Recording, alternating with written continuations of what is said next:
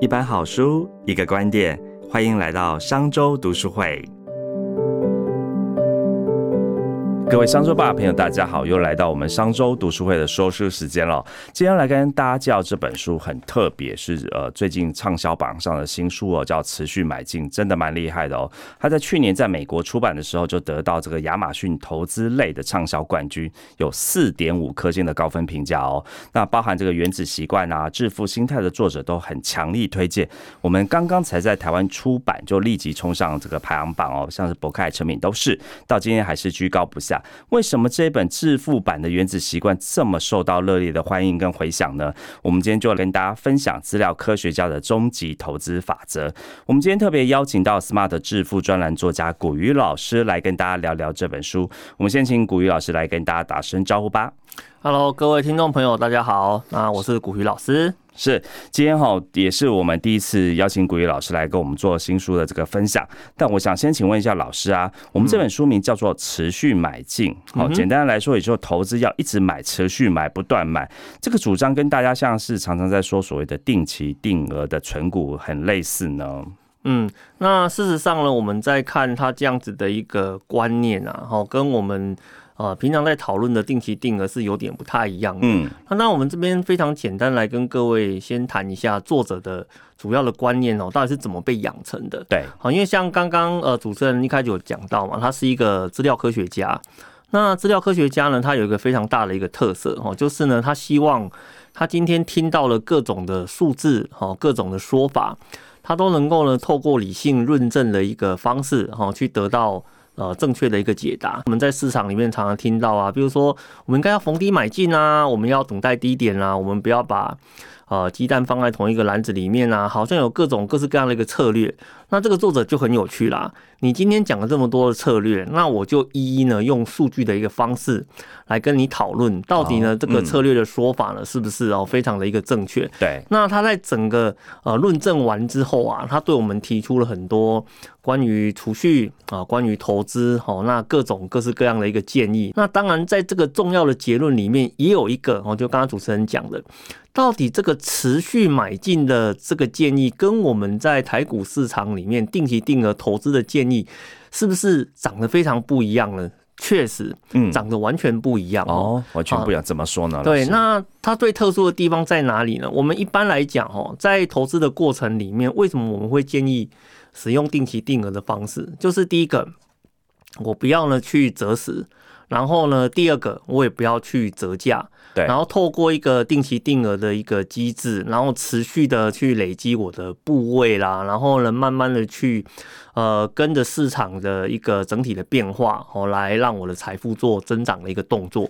那我们刚刚讲的这个做法是目前在台股市场中非常主流的一个方式，对。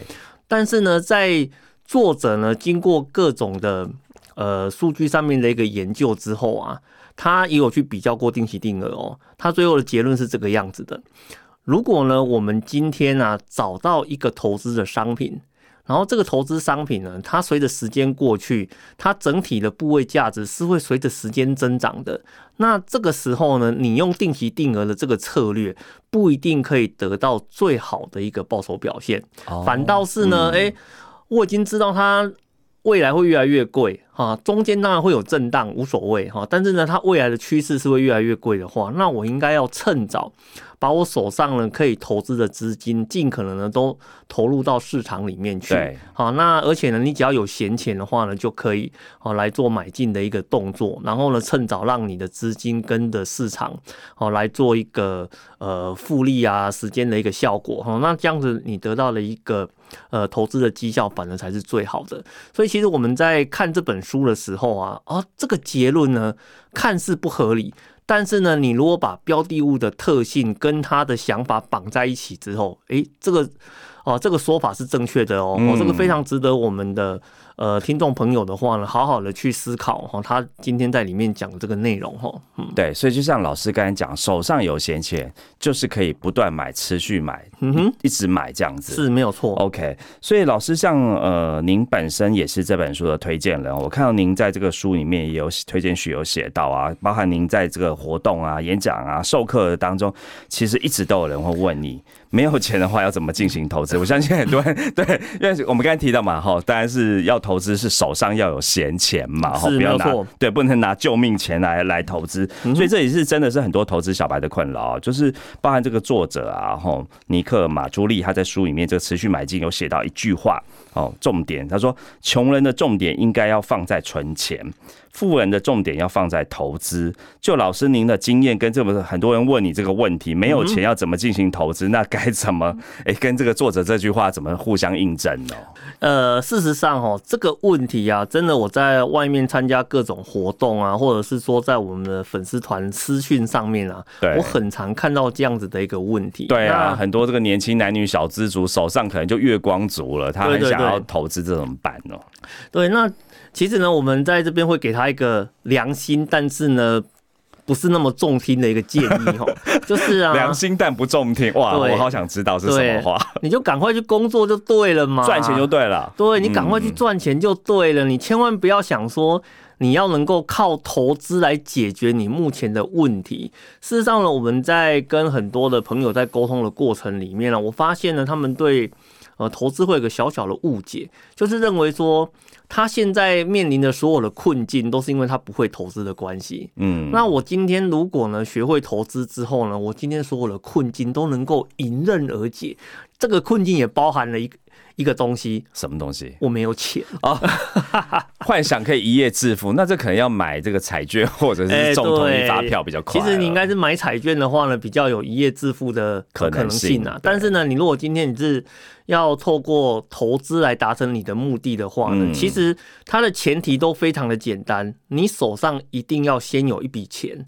那你如果没有这个所谓的启动资金这样子的一个东西在你的手上，那你后面要谈一些什么有的没有的投资啊，基本上都是不可能的。对，那在这本书里面的作者啊，他其实他有去稍微去定义一下他认为的穷人是什么概念哦。他的穷人的话，指的是说你今天你的收入啊，跟你的呃基本的必要性支出啊，嗯哦，那两个的数字呢非常非常接近的哦，哦甚至偶尔的话呢，会会呃你的支出会稍微高一点的。对，那像这种人的话，他其实他能够用来投资的资金非常非常的少。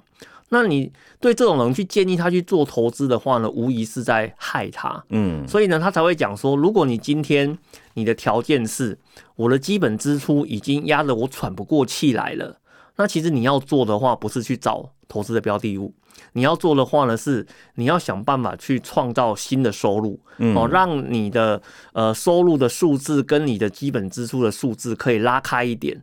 那这有几个目的，第一个，你的生活可以有喘息的空间。那第二个的话呢，你才有机会呢开始做储蓄的动作哦，然后呢，啊、累积你的第一笔呃金之后，再开始来做投资。哦，所以老师他这边讲的这个穷人的重点应该放在存钱。这个穷人指的并不是你真的很穷，而是说你存不了钱的人。对啊，你如果今天存不了钱的话，那在他的定义里面就是说，哎，就被他定义成是在穷人啦。对，好，那呃，那当然的话呢，他今天除了谈了一个穷人的例子啊，他还有一个例子的话呢，在讲说，那富人的重点应该放在投资，但是呢，我想我在这边哦，要稍微做个小小的补充哦，嗯完整的说法应该是说。富人的重点应该放在投资的选择上，哦，投资的选择上，就是你的标的物是什么，应该要选择对，否则也可能会投资失败。对，那因为呢，你在呃富人这个阶段的投资啊，可能呢，你一个 percent 的变化、啊、就是一个非常惊人的数字了对。那其实对他们来讲，它的重点的话，不再是所谓的报酬率的表现，而是呢，你怎么去呃管理你的风险。嗯，所以呢，我们常常在讲说啊，如果你今天的资金部位不大的时候，很多人都会去选择我要去做一些高风险的投资，因为这样子的话，你有机会拿到呃比较好的一个报酬率的表现哦，甚至呢你的短期啊有机会可以达到呃翻倍的一个效果。你今天拿十万元做投资，跟你拿一百万在做投资的时候，其实你对这笔钱的观念是不一样的，对，是吧？你看我今天十万块。假设呢，我遇到了十趴的风险，我了不起就赔个一万块而已嘛。那我一万块的话呢，也许我这个月啊省吃俭用一点啊，哎，我的钱就回来了。对。可是当你的部位来到一百万的时候，哦，这个十趴就很多了。哦，这个十趴的话就变成是十万喽。哦，这有可能说呢，哎，你可能要在工作里面的话省吃俭用三个月、四个月甚至五个月，你才有机会呢，哎，可以把你这笔损失给 cover 回来了。嗯。所以你会发现一个问题，当你的资金部位越大的时候。其实你考虑的点就不一样了。对，你的钱少的时候，考虑的是我怎么拿到最大的报酬。对，你的钱多的时候的话，你考虑的重点反而是说，我要怎么在低风险的情况之下呢，能够稳定的拿到报酬。所以你思考的逻辑不一样，它就会体现在你对投资的做法就会有很大的一个差异性。所以呢，我在这边的话才会特别。把呃作者的这一段话呢，做一个比较呃详细的一个补充哦，就是他讲的是富人的重点应该放在投资的选择上。像以前我在粉丝团有谈过类似的一个概念，嗯，我下面的留言都很激动，你知道吗？是酸民吗？还是对对对，哎，酸民很多，酸民很多，酸民在讲说啊，老师啊，今天讲的这个东西啊，没有机会用得到了。可是我在下面都会跟他讲说，所以你认为你这辈子都是穷人喽？哎。嗯，所以我们在有时候在讨论这个问题的时候，我们常常会跟他讲说，你千万呢不要老是用那种一点点钱的概念啊，在看投资的市场。对，好，因为总有一天。随着时间过去，你的资金的部位会越来越大，嗯，那本金会越存越多。对，那你到时候的话，我们今天讲的这些，哎，看起来好像你觉得很遥远的，哎，也许过一阵子你就会需要它了。哦，所以一开始就要站在一个呃正确的观念上，我想对整个投资的这个过程是会很有帮助的。先建立正确的理财观念哦。那所以老师刚刚有提到啊，就是哎，开始的时候其实应该重点是先多存一点钱，把你的本金存多嘛，然后才有足够多的本金，我们再开始进行投资。所以非常重要的重点是怎么存更多的钱呢？这作者有提到一些这个很精辟的做法，请老师分享一下。嗯哼，对，首先第一个讨论的话就是很经典的二选一的问题：开源跟节流，你要选哪一个来提高呢你的储蓄率？OK，一般人当然会说，哎，那我当然要节流啊，我赚钱比较难嘛，省钱比较容易，比较快，是不是？对。这个在观念上是正确的哦，因为为什么？因为开源这件事情呢，不是你马上可以决定的。对。可是呢，节流这件事情是你可以马上拿一张纸出来，然后呢，把你每个月的支出啊有多少啊，然后一笔一笔列出来之后，我们就可以去讨论说，哦，我有哪一笔的开销呢？我是可以做调整的，然后呢，很快的去达到呃节流的一个效果。可是呢，我们有一件事情啊，我们要跟观众朋友做提醒。你的节流是有极限的，每个人在生活的过程里面一定会有一个所谓的基本支出。那我们今天在谈节流的时候啊，与其是在谈呃怎么样去减少支出，它更像是说呢，哦怎样把你的支出控制的更接近你最基本的一个需求。对，哦那可是呢，问题就来了。一旦你透过一次又一次的节流，最后呢，你已经跟你的基本的这些支出几乎彻底的绑在一起的时候，你没有空间了。嗯，再怎么省，已经省这么多了。对，那你既然没有空间的情况下，你再去谈节流，其实呢，这个过程一点都不愉快啦。违反人性，违反人性啊！比如说，我原本每天要喝两杯咖啡，对，然后后来呢，我为了省钱，我现在只喝一杯。然后你为了更省钱的话呢，哎，连咖啡都没得喝了，然后只剩下喝白开水。其实哦，在省钱的这个过程里面啊，会有越省越不愉快的一个现象。对啊，这个有点就是违背了这个人之常情哎。对，呃，我自己本身的经验来讲，我觉得开源会是比较好的一个做法。OK，再什么省你就省个五块十块，但开源也许可以赚个五十一百这样子。哎，对对对对，其实开源呢，它比较像是在增强你的能力，可是节流的话呢，它是在限制你的享受。所以如果这两个让我来做选择的话，我毫不犹豫，我一定是选开源。对，毕竟你的能力越强，你未你未来的可塑性越高嘛。对，那当然在开源的这个议题上面呢，他有提出说，我们一般人大概有几个方向可以来增加我们的收入。好，首先第一个的话呢，啊，打工啊，打工，对啊，嗯就是打工啊，就是兼差，啊，你去做嗯兼差的工作嘛，那这样子的话呢，你也可以增加你的收入。那或者是说呢，你去呃出售你的专业性的服务，专业来开创的第二财源。对，嗯那或者是说呢，还有一种现在很常见的开课嘛，哦，啊现在好多线上平台都有课程啊。对对对对，因为其实你会发现哦，每个人需要的专业都不太一样。对，可是呢，如果说这个专业本身啊，它的难度并没有很高，但是你缺的只是那个临门一脚的话，嗯，那你今天在外面有开课，很多人呢他就会跑去说，那我今天呢就来呃学学看。然哦，所以其实像上课这个东西啊，也是很多人在呃赚取额外收入的一个非常重要的一个选择哈。呃，有一种的话比较困难一点，哪一种呢？打造你个人的产品。哦，这个呃，要开创一个新产品，是不是？哎、对对对对对对对，他就是说呢，哎、你可能在工作的过程里面的话呢，你有一些特别的想法，嗯，有些 idea，要有些 idea，或者说你嗯。看到某个趋势，这个趋势的话，你可以找得到一些配套的周边的资源，比如说工厂啦、设计啦、平台啦，然后你透过这些呃不同的资源的整合，可以推出一个产品来做销售的一个动作。哦，那这也是一个呃增加额外收入来源的一个方法。哦，但这个有点难度。对，这个是比较嗯难度的。那最后一种的话呢，我想每个人都可以做得到的。哦，什么呢？就是呢，好好的工作，让老板把你给提拔上来。哦，老板赏识你，加班加啊，不不，对不起，加哎班加薪。哎，加薪加薪、加薪很如果只是加班就不好了，对没错，要但是呢，你透过你职务上面的一个调整哦，让你的一个呃能力圈变大，让你的一个职务呢往上去做提升哦。那我想在这个部分对你的呃收入的帮助呢，也会是比较呃明显的。OK，那老师像很多人也有提到啊，比如说呃存第一桶金，也有人说要拿来做投资还是买房哦，我我相信这是一个很常被讨论到的话题。然后包含像最近的房贷补贴也开始在开放申请嘛，尤其是像很多人都梦想中买一间房是很大人很想做的事情哦。是那一样就是这个作者有提出来。到底呢，房子是要买还是要租比较好？像作者这个，他就持续买进，他就写到说，他觉得如果买房你不是为了自住，好，那你租房子就好了。哦，那老师你自己怎么看待这件事情呢？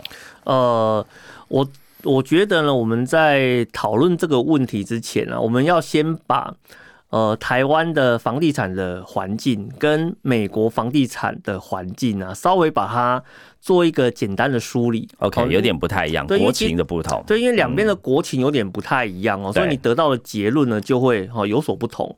那为什么作者呢他会认为啊，在美国这边做房地产投资是比较不利的？其实嗯主要的原因的话是，呃，在美国啊，它的持有税是很高的，哦哦，税金很高。对，它的税金嗯非常的高哦，它有它有些州的话呢，甚至它每年要缴的税金啊，是它房屋价值的两个 percent 哦哦，是房屋价值的两个 percent 哦。对。对对对，所以你如果今天房子的话呢，你是买一千万好了、嗯。哦，那你就是每年在这个持有税的部分就要缴二十万，二十万，对。对，所以它其实它持有税是非常高的。那其实美国人他们的工作的习性跟我们有点不太一样，他嗯。不一定会很喜欢住在都市里面，因为在都市里面的话呢，第一个他生活的节奏是比较压迫的，然后呢，那第二个的话呢，他不一定想要住在离公司很近的一个地方，嗯。所以他们其实很多的选择都是在呃郊区的像小木屋这样子的呃这样子的一个地方。所以你看哦，那既然是小木屋，那修缮的成本就很高了吧？嗯嗯，再加上你有一些什么保险啊，还有一些其他几哩扣扣的一些支出，所以呢，在美国这边，你去持有一间房子，哦，你要交的呃一些额外的费用是很高的。嗯，可是台湾的话，基本上它持有税很低，对好，这是第一个。然后第二个的话呢，嗯，我想台湾很少人住在小木屋里面吧？对，大家还是住在，尤其现在年轻人都向往住在这个电梯滑下嘛，对啊，电梯滑向，哦这些都是钢筋水泥的一个房子嘛。那再不济的话呢，也住在加强砖造的房子里面，所以相对来讲呢，你在呃一些修缮维护的支出上面哦，跟美国比起来哦，哎，这个就小很多了。所以其实美国跟台湾的房地产哦，它的一个持有的条件跟环境哦，它是一个呃截然不同的哦。再加上呢，美国有一个很特殊的现象，因为美国地大物博，嗯，所以呢，你有可能呢，今天我在 A 公司上班，是在这个州，但是呢，你之后呢被挖角了。哦，你可能东岸西岸都差很多地方。对你可能从今天今年在东岸工作，明年跑到西岸工作，所以呢，你看到、他们的距离的通勤的距离来讲的话呢，哦、第一个非常的远，然后第二个的话呢，跨州工作的情况呢又还蛮常见的，所以为什么他会跟你讲说啊，呃，你如果没有要自住，其实你租房子就好，对很合理啊，因为我可能随时都在州。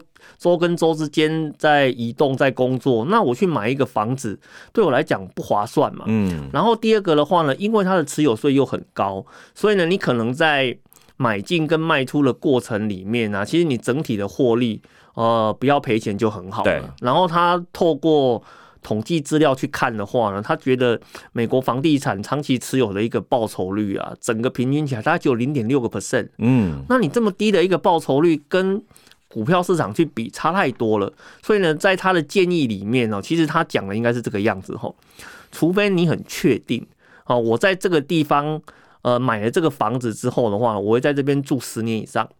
哦，那你如果会在这边长期居住，那在这个情况之下，你去买房子才是一个合理的选择。所以这个论点很适合就租住在台湾的我们哦，因为我们可能都是比如说固定在某一个区域，那其实我们的变动性也不高嘛，对不对对对哦其实我们的变动性跟美国比起来没有这么高嘛。对，哎、你知道像我以前在哪里工作嘛？我以前是在竹科工作，嗯我每天从我每台北天从到新竹，台北新竹、台北新竹这样子直接通勤在上班。你看，在这种情况之下，我也没打算买在新竹啊。嗯对不对？？我还是希望说呢，我可以住在跟我原本比较呃熟悉的这个区域呃那个区域里面去。但是呢，你有没有想过，如果我今天我是被调到高雄去，而且呢我这一调过去的话呢，我可能会在里面待个五年、十年的话，那其实我就直接在当地买房子了。哦所以其实他讲了一个概念的话，应该是这个样子哦，就是我还在移动。然后呢，我在这边的话呢，预期可能只是短期一两年的一个停留。那你做租房子的选择是比较好的。OK，对，那你如果说你已经确定我在这里就是会常住，然后呢会接近十年以上的时间，甚至退休我就待在这里了，哦，那你就买房子。哦，嗯哼，那所以它里面有提到说，购屋其实应该就是有一个适合的适当时间，就是老师刚才讲的这个点嘛。哎我已经确定我已经会在这个地方长期，然后我的移动性没那么高，嗯哼，所以我是一个稳定性的生活的时候，其实买房对我来说是一个长期持有的好的投资。对，没有错、所以它是有一个先决条件在那边的。好，老师，我们在讲投资这件事情啊，其实很多人的终极目的是要这个财富自由嘛。哎，那对，财富自由，希望就是可以不用再为钱烦恼。那所以我们也想了各种方法去这个增加收入啊，不管是投资自产啊，其实都是要能够为了退休嘛，好，嗯为迎接美好的退休生活。所以如果可以，是不是越早退休越好呢？其实老师你也大概四十一岁就离开职场了嘛，嗯所以到底作者提到这个什么时候退休，他有提到一个很简单的法则，叫百分之四四趴的法则，可以用来判断何时退休。老师可以就就您的经验来做一下分享呢？嗯，哦，OK，那事实上哦，这个四趴的数字啊，是之前呢欧美啊，它有很流行一个叫做 FIRE 的运动。对，那这蛮流行的。对嗯 FIRE 的运动的话，我们把它翻译成中文叫做财务独立、提早退休。嗯那我想呢，讲到这边，很多人兴趣都来了。对财务独立，哇，这个字听起来多么美好啊！对，然后呢，在这个里面的话呢，四趴是一个关键数字哈、啊那怎么说呢？因为呢，它预期你退休之后，你要能够呢，呃，从你的投资部位里面持续提领二十五年以上。嗯，那经过他们的一个研究，呃，四趴的提领率也是一个很合适的一个数字，就可以做一个呃推算哦。你现在每年呢，你需要支出多少钱？然后呢，你就看你的投资部位里面哦，用四趴去算，你四趴提领出来的钱能不能够去 cover 掉你之后的支出？嗯，如果可以，那你就已经达到退休的一个条件。哦，所以它就非常的简单嘛，就是说我如果今天我从职场里面退下来，我预期我一年呢、我我会花掉大概呃四十万左右的钱好了，那我就看嘛，我的投资部位啊，我乘以四个 percent。它有没有办法让我领四十万出来？嗯如果可以，你就达到了 FIRE 最基本的哦呃退休的一个要求。所以他就是用过这样子的一个方式的话呢，我们就可以去推算说，我现在这个时间点，我能不能够做出这个非常勇敢的一个决定？吼，嗯，就算出哎、多少钱是足够用的这样子。对对对，但嗯但是呢，其实有时候我们在看这种 FIRE 运动啊，那很多的年轻人都对这件事情心生向往。对啊，啊，这个账面上数字做到，我人生就海阔天空了。对，但是呢，我有发现一个很有趣的现象啊，怎么样呢？就是那个年纪比较大的跟年跟年纪比较轻的，对这件事情的看法不太一样哦。怎么说？就是。呃，比较年轻的投资人呢，他们对于四趴 FIRE 啊，都希望呢能够早点达到这个目标。对啊，就人生躺平了，多对，人生躺平了嘛，对不对？大家都好想躺平 啊。对，可是呢，你对那个年纪比较大的人来讲的话呢，他对哦这个 FIRE 的运动啊，不一定是成百分之百赞同的哦。哦，你知道为什么吗？为什么？因为他会觉得啊。那我现在如果不工作的话呢？第一个我没有安全感，对哦。然后呢，第二个的话呢，我退下来之后我要干嘛？嗯，哎，这这个这个是我们在思考退休这个议题的时候，经常忽略到的一个点哈。嗯，就是我的财务到了，好，那我退下来了。但是呢，以前啊，比如说我们以前在上班的时候，像我呃，比如说以我为例哈，呃，我之前在呃主科工作。那我大概呢六点半我就要准备要出门了，对啊，然后因为通勤的关系，早上六点半就要准备 出门对对对，你你六点半出门的话，才可以避开那些塞车的人潮嘛，然后你就会比较早到公司，还可以稍微悠哉的吃个东西啊，看一下今天的一些相关的报告嘛。然后你下班的时候的话呢，哎，可能五点下班。然后先塞在高速公路上，嗯，然后最后呢，如果能够很顺利的在七点以前抵达呃家里的话呢，哎，今天就算是一个圆满的呃走完今天的日子，十三个小时，哎，十三个小时哦。可是呢，你你看哦，这十三个小时是你因为工作而产生的时间，对。但是你如果退下来之后，这十三个小时全部都是你的。对啊，哇，十三个小时很 也蛮很长哎。对啊，你每天都十三个小时啊，哎，刚开始你会很开心哦，天天玩，对，也不可能天天出去旅游吧？对对对，然后可是呢，你如果天天这样子玩的话，你会发现呢，给你一段时间之后，你会觉得日子空虚寂寞，觉得冷啊，啊，因为你不知道要干嘛，你你是没有目标的，因为其实我们在讲说，很多人在职场啊。对他的健康是有帮助的，你知道吗？嗯，没错，让他有个目标可以做。对他有个目标嘛，然后呢，他有一个呃，他有感觉到他在这个社会里面他是有价值的。对，想骂也可以骂老板，有个对象可以骂。哎，对对对，我们一起在茶水间里面一起骂骂老板，有没有？哎，突然觉得心情就好多。对，然后又可以回来办公室里面继续呃继续工作，继续奋斗。然后呢，你整个心情啊就会呃非常的愉悦嘛。可是你一旦退下来之后，你有没有发现？第一个，你的目标没了，对。然后第二个的话呢，没有人在后面鞭策你了，对，就很容易松散，然后这样，哎，每天生活过得就乱七八糟。对啊，然后第三个的话呢，你的你的社会性不见了，哦，这是一个呃很严重的一个现象，你知道吗？就是其实我们人是一个群居的动物，那你一旦没有社会性之后的话，你会你就会陷入说，你老是长期呢跟自己一个人在做。退化的一个过程，嗯，然后呢，你就很容易产生一些精神方面的一个疾病哦，也没有自我价值感，对，你的价值感就不见了。比如说，你以前在公司是大老板，然后呢，大家都听你的哦，你感觉哎，生活很有乐趣。可是，一旦你退休之后呢，啊，不好意思啊，你就是旁边那个路人而已嘛，对不对？这个日剧里面好多这种故事，哎，哎，对你就是一个路人啊，然后你就会有一种呃很大的一个落差感会跑出来哦，所以其实你在。退休这个过程里面最重要的是，除了你的呃资金到位之外呢，另外一个就是你退休之后，你有没有办法找到一个兴趣，可以去让你在退休之后的话，可以持续去做呃投入的一个动作。那很多年纪比较大的人，对于这件事情是感到非常恐惧的，嗯，因为其实他的钱可能够了，对，但是呢，他不敢退，因为他觉得他退下来之后，他不知道要干什么。哦，我最近看到一个新闻，就是连这个年纪大可能已经退休的人，他是还回去打工。对，他说这样其实他赚的不是要钱，而是要赚这个打发时间跟成就感。对，他就只是希望可以跟其他人来做一些交流嘛。所以，所以其实这个是我们在思考退休这个议题的时候啊，你会很容易忽略掉的一个面向。那其实我很早对这件事情就有体认了，你知道为什么吗？为什么？老师，因为你很早就退休嘞。啊，对，因为我曾经啊，我曾经在我小孩刚出生的时候啊，我们做了一个很有趣的决定。啊，什么？我跑去跟老板讲说，老板，我要请育婴假。哎，一般都是女生请，很少男生请。哎，对对对对对。OK，老板同意你吗？同意啊。OK，对啊，因为不同意我，那我就要提离职，我就要走了。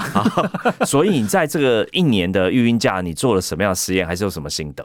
啊，我来，我来跟各位分享一下我的心得。嗯，首先呢，在第一个月的时候，我好开心啊，我终于每天可以睡到自然醒。然后呢，我再也呢不会呢被这些报告啦、会议啦、资料啦每天追着跑。嗯，哦，第一个礼拜的时候，我觉得人生充满了光明，每天精神都饱满。对，然后呢，在第一个月的时候啊，你你知道我们退下的时候，我们我写了一张计划表。对，这计划表就是说啊，我今天如果没有在职场工作的话，我打算去做什么什么什么事情啊？我列了一张表哦，哇，里面有十大概有呃十多项哦。就有点像是那种梦想清单那种感觉，有没有？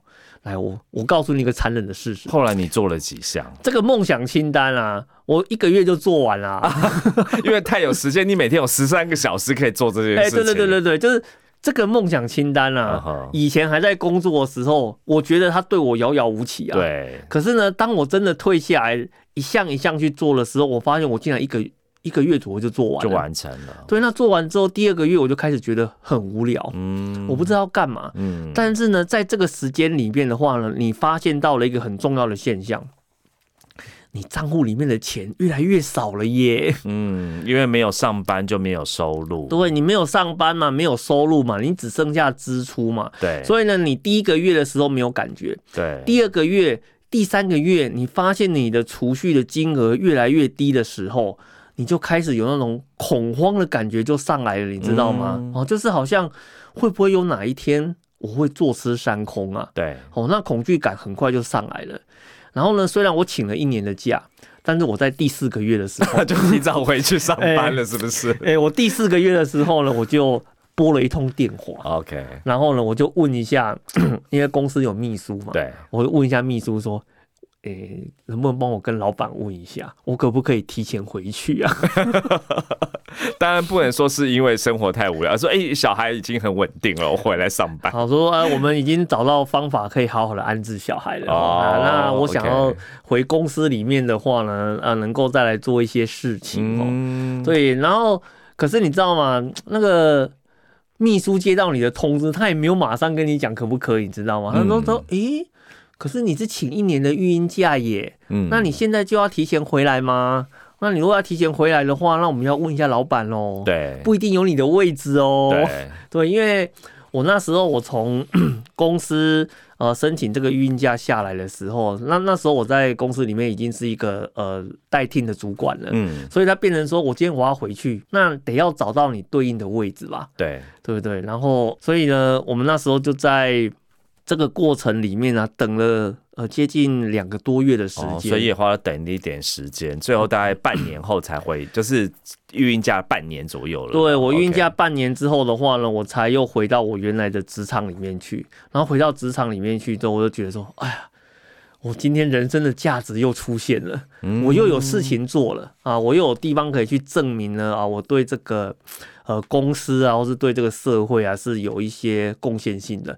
当然，更重要的是什么？你知道吗？嗯，哎呀，我薪水的，我户头里面的钱又开始变多了，变多了。哎，对对对对对，而且呢又多了。对，而且呢，我在呃。钱稳定进来之后的话，我又能够开始来做一些呃投资的规划。因为其实我觉得哦，有个观念很重要，就是当你的收入不稳定的时候，其实你很多的规划是没有办法做的。对。那当你呢在做一个长期休假的过程，然后呢你的账面的资金随着时间越来越少，其实我发现。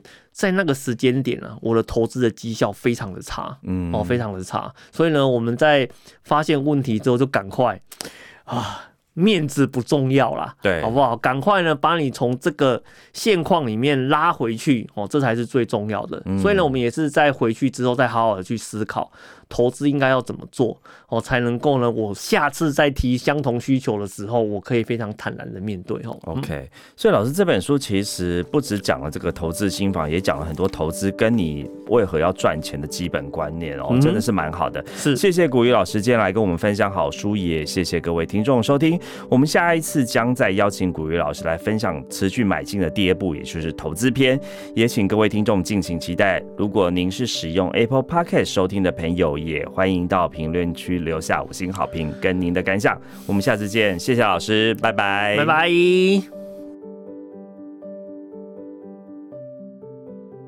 商周读书会集结商业周刊出版的好书选读，邀请您订阅 Podcast 商周吧，或是按赞追踪 FB 粉丝团商周读书会，掌握最新出版讯息。